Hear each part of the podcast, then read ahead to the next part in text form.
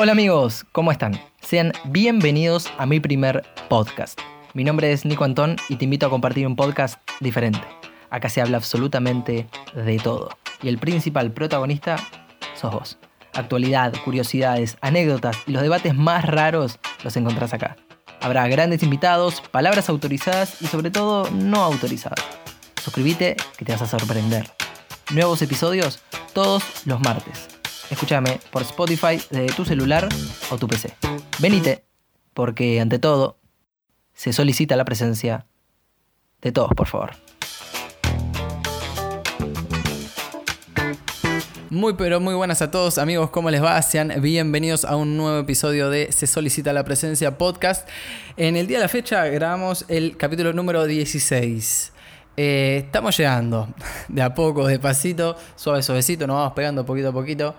Em, antes que nada quiero pedir nuevamente, ya los tengo cansados con todo esto, eh, disculpas por las irregularidades, ¿no es cierto? Em, hubo promesa de capítulo la semana pasada, eh, pero bueno, invitados que se caen eh, en el, sobre el pucho, digamos, con episodios que ya están escritos, guionados, ya con, con una entrevista que tenía pautada ya establecida y demás, y que son programas que con temas cuyos temas no puedo con el fin de solamente clavar el capítulo del martes en tiempo y forma, sacarlos porque ya tienen un destinatario y son entrevistas que van a salir seguramente más adelante, pero que bueno, me agarran un poco, sumado algunos problemas técnicos, en fin, eh, hoy estamos presentando el capítulo número 16 para todos ustedes. Como suele pasar, cuando el capítulo solo tiene de, personaje principal a quien les habla, no hay nadie invitado, ni hay otras voces para escuchar, los temas que, traigo a colación, a colación siempre son cosas que veo, que escucho, que me llegan de alguna manera, que sirven medio como disparador de algo que me parece interesante y que digo, esto está bueno para profundizarlo en un podcast y tirarlo en la mesa y compartirlo con ustedes así medio a boca de jarro, un poco improvisando, un poco con info que, ya estuve metiéndole mano y que traemos acá para que salgan los martes en el podcast.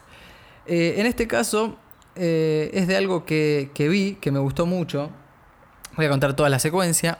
Me encontraba el día domingo, último domingo, Em, dispuesto a acostarme temprano, ¿sí? ya que el otro día era lunes y empezaba la semana de trabajo. Y digo, bueno, vamos a acostarnos temprano, una vez en la fucking vida.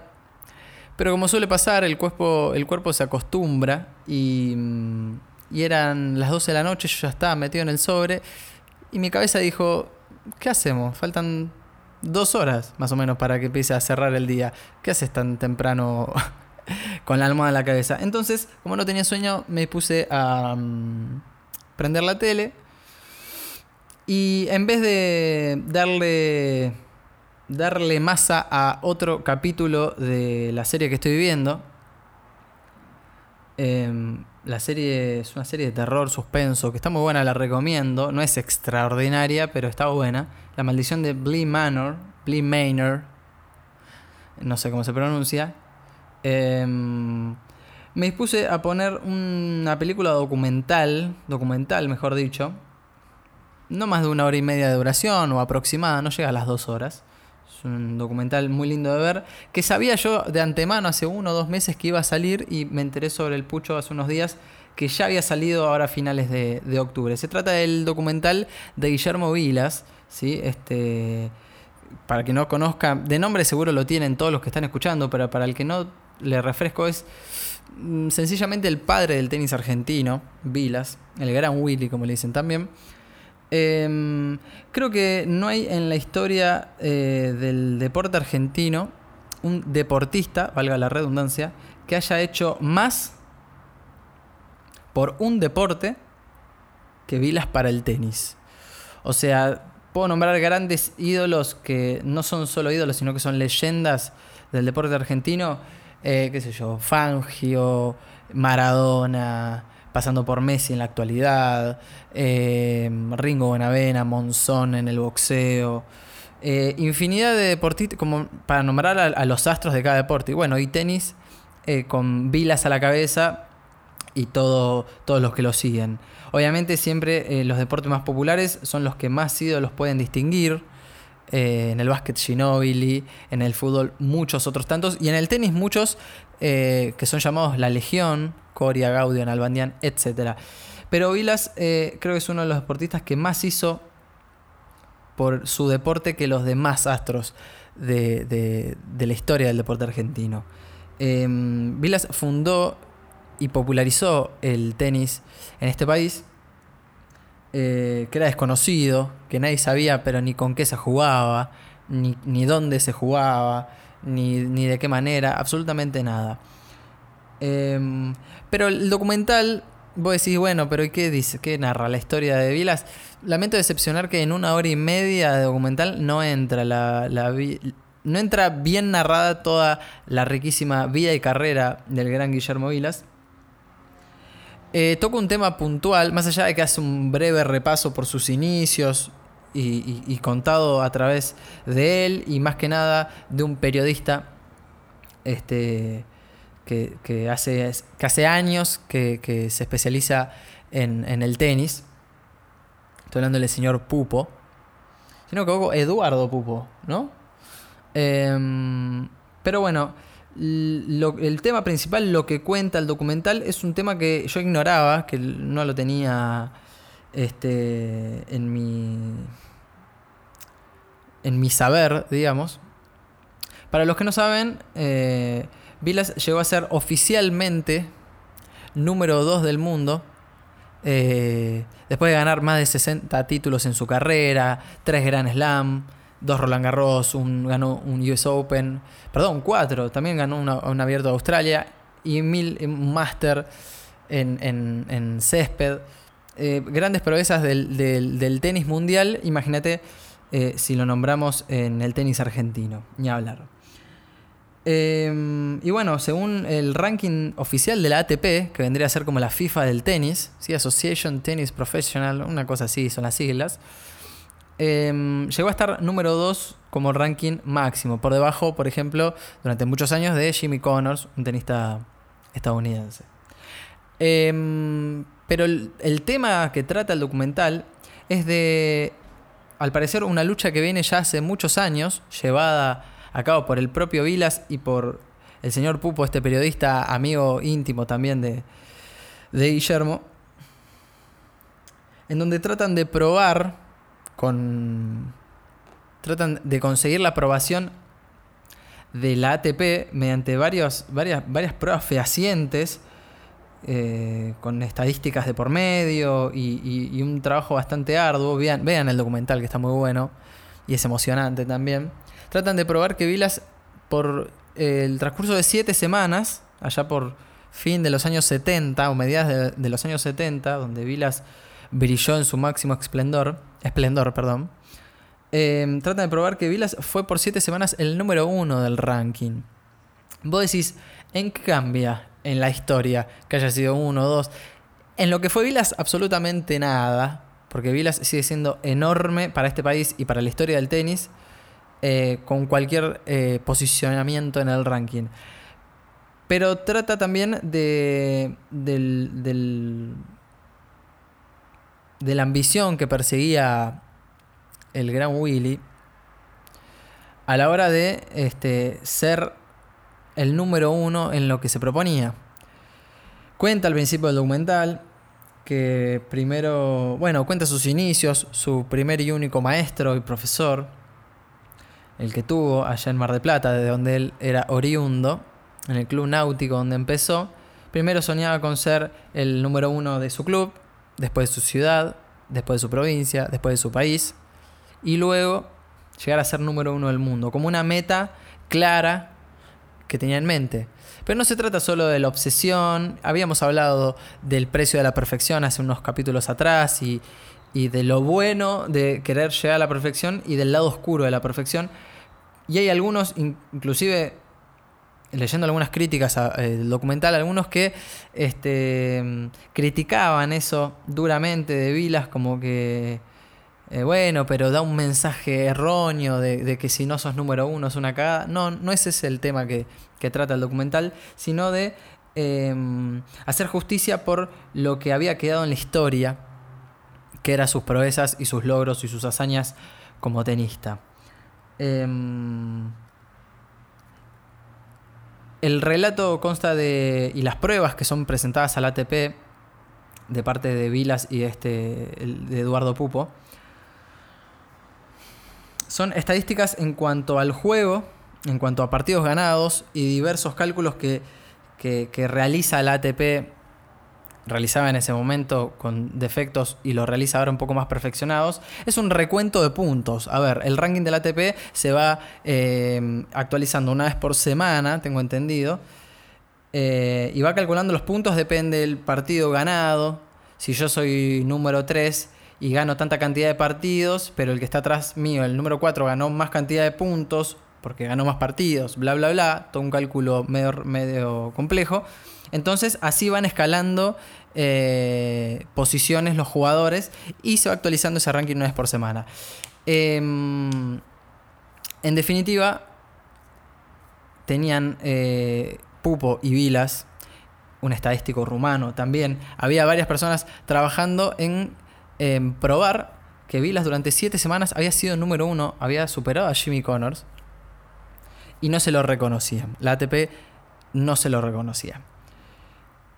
Y el documental trata de, ese, de, ese, de esa lucha por ser reconocido por lo que uno hizo y lo que uno mereció en su momento. Porque vos decís, bueno, a no le cambia nada hoy por día, pero uno no, no, conoce el, trabajo que tuvo que hacer un deportista en este caso para poder llegar a ser reconocido como tal. Porque uno de afuera puede decir, bueno, pero es lo mismo, no es el mensaje, eh, si no sos número uno, está bien, todo lo que logró, perfecto. Pero uno cuando trabaja tanto y dedica toda su vida a un deporte, a una disciplina, a un trabajo, a una carrera, a un oficio, quiere tener la recompensa que le es merecida y que le es totalmente válida y justa. Porque vos hiciste, si vos fuiste el mejor de todos, lo más justo es que seas nombrado el mejor de todos. O por lo menos en un deporte en donde, y más como el tenis, en donde se rankea y el ranking es... Eh, es súper importante. Súper importante. Y es lo que primero se ve. En el fútbol, ¿quién es el mejor? Hay chicanas. No es tan importante el ranking en el fútbol como lo es en el tenis.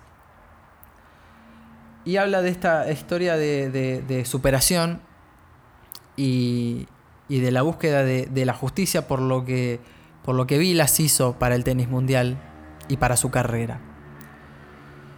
Em, se torna emotivo el documental, más que nada porque se toca el, eh, apenas se menciona, no, no, no, se cae al golpe bajo, porque quien no sabe la, en la actualidad en, la salud, en, la actualidad en la vida, en temas de salud de Vilas, que lo encuentra complicado y con, este, tengo entendido, algún principio de Alzheimer, más todo el contexto en el que te sumerge el documental, lo transforma en, un documental con, momentos emotivos y a quienes les gusta el tenis y, tienen a Vilas como, como uno de los ídolos de la vida de uno, como es mi caso, se transforma en un documental lindo, emotivo y súper recomendable como se lo estoy recomendando ahora ustedes. Pero no vengo a hablar del documental en sí, sino que el, subtítulo del documental, o sea, el documental se llama Vilas, dos puntos. Será lo que, serás lo que debas ser o no serás nada. Y me quiero quedar con ese último título, Serás lo que deba ser, que es el título del capítulo que están escuchando, ya lo habrán visto. Quiero sacarle el o no serás nada y quiero quedarme con el serás lo que debo hacer. Porque trata un poco también del destino que tiene cada uno, como uno va forjando su propio destino, por las cosas que cada uno va haciendo para su destino, para lo que quiere llegar a ser, y cómo uno lucha por ser lo que quiere ser. Y suena como medio poético, ¿no? El serás lo que deba ser. Y ese destino, que es más o menos lo que, lo que quería venir a, compartir con ustedes, es lo que uno hace. Es lo que uno... Porque se habla mucho de... No, está, él estaba destinado a hacer tal cosa. Sí, porque lo consiguió. O porque lo intentó. O porque puso todo su, su, su, mente y, puso su cuerpo a disposición eh, para hacer lo que quería hacer o para hacer determinada cosa. Entonces, cuando, cuando el destino es llamado destino por los que miran de afuera, la palabra destino eh, es como que desmerece todo el trabajo hecho anteriormente. Y los que llaman destino a lo que quieren ser sin trabajar y sin, y sin poner manos a la obra, lo dejan a la suerte y terminan no siendo nada. Entonces, creo que es una lección muy importante este documental, más allá de, que habla fundamentalmente de Vilas. Es algo que podemos asociar totalmente con, con, con lo que nosotros queremos ser, con lo que queremos llegar a ser y qué estamos haciendo en pos de eso. ¿Qué estoy haciendo? ¿Qué quiero ser yo? Esto. Vamos a poner un ejemplo. Quiero ser eh, productor audiovisual, quiero trabajar en radio, quiero trabajar en tele, quiero trabajar en. quiero ser director de cine, quiero ser guionista, quiero escribir un libro, algo. ¿Y qué estoy haciendo? ¿Qué estoy haciendo? ¿Es mi destino? Y yo quiero creer que sí. Estoy destinado a ser escritor. Ejemplo, ¿no? ¿Y qué estoy haciendo para eso? Uh. Y no, yo quiero arrancar, que está bien, perfecto. ¿Querés arrancar? Bueno, arrancalo. Porque cuando hablamos del destino y, nos quedamos pensando en lo que queríamos ser y demás, el tiempo pasa. Nunca es tarde para nada. Hemos hablado un par de veces de eso. Hemos hablado en el primer capítulo de este podcast del tema de las frustraciones. Las pasadas, las de hoy, las que van a venir, pues nos vamos a seguir frustrando. Pero el tema es que cuando planteamos el destino como algo lejano y que me va a pasar y no va a venir eh, Lalo Mir y te va a contratar en su programa de radio y vas a empezar a crecer. No, tenés que llegar a hacer eso. Y de última, bueno, te costará más, te costará menos. Tampoco me compro ese cuento de que con esfuerzo se consigue todo. Es un verso. Porque si trabajas vas a estar más cerca de conseguirlo. Pero hay veces que exactamente lo que planeabas al principio por ahí no se da. Pero por ahí con trabajo y con, y con perseverancia se van a dar otras cosas. No sé si exactamente lo que querías. Y yo soñaba con llegar a la primera de River. Y bueno, por ahí por por, tiempo no me dio, por edad, pero bueno, después, por ahí termino este, trabajando en River o por ahí termino estar ligado al deporte en, algún punto y también este, es algo que, me llena y, con lo que estoy satisfecho. Entonces, en el camino, para llegar a un objetivo, uno por ahí se decepciona o se, o se frustra, pero vas encontrando otras vertientes, vas encontrando... Eh, una deformación de lo que querías, porque cuando, o por ahí cuando llegaste a donde querías llegar o estaba cerca de llegar, te diste cuenta que no era eso lo que querías, pero estaba muy cerquita. Entonces vas haciendo tu camino mientras lo vas transitando. ¿Sí? Porque si vos eh, decís que estás destinado a eso y vas por eso, por ahí cuando llegás o cuando estás llegando te das cuenta que por ahí no era tan así. No querías ser productor audiovisual, no querías producir una, un videoclip o no querías producir un programa de lo que sea, sino que querías ser eh, guionista. Pero bueno, el camino, el camino inicial fue el mismo y después te desviaste un poco, pero llegaste. Entonces cuando hablamos de lo que estás destinado a hacer y serás lo que debas ser, vos mismo te, te lo tenés que proponer y vos mismo tenés que ser el, que te marque el destino. El destino lo escribe uno mismo, señores. Uno mismo escribe su destino. No está escrito. No, porque mi destino está escrito. Sí, cuando te moriste y bueno, puedes decir, y estaba escrito, era lo que tenía que pasar. Las bolas. Yo escribí mi destino.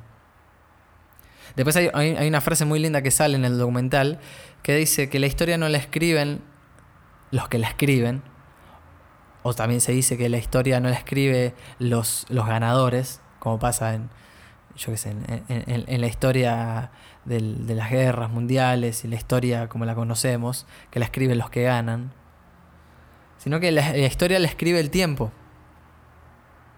La historia la escribe el tiempo, que es el, el testigo de todo lo que ocurre a través de la historia y de todos los hechos. Después, a la larga, se van conociendo los verdaderos hechos, contados por todos sus, sus actores. Y vuelve a esto de que este, uno mismo escribe su propia historia. Después es contada por, bueno, después vemos quién la cuenta. Pero cada uno hace su propia historia y cada uno hace su propio destino. Entonces, ¿serás lo que debo hacer? No, será, será lo que me proponga para hacer. Pasa que queda más poético que el destino ya estaba escrito en una piedra. Y bueno, y cuando me morí me di cuenta que, ah, mira, estaba escrito. No hubiese hecho un carajo total, estaba escrito. Y no es así. El destino lo escribimos nosotros, con lo que hacemos, con cada paso que vamos caminando. Pero es, es, es muy loco pensar en que el destino puede ser, ya con el diario del lunes, ya habiendo pasado toda tu vida, eh, lo que sí es verdad es que el destino puede ser totalmente distinto. O sea, el final puede ser totalmente distinto si di un paso a la derecha, un paso a la izquierda. Da un poco de miedo y pánico pensar que hay vidas que pueden cambiar rotundamente en pequeños segundos. Hay vidas que han cambiado, uno nunca sabe cuál fue, cuál hubiese sido la otra opción si se hubiese tomado el otro camino.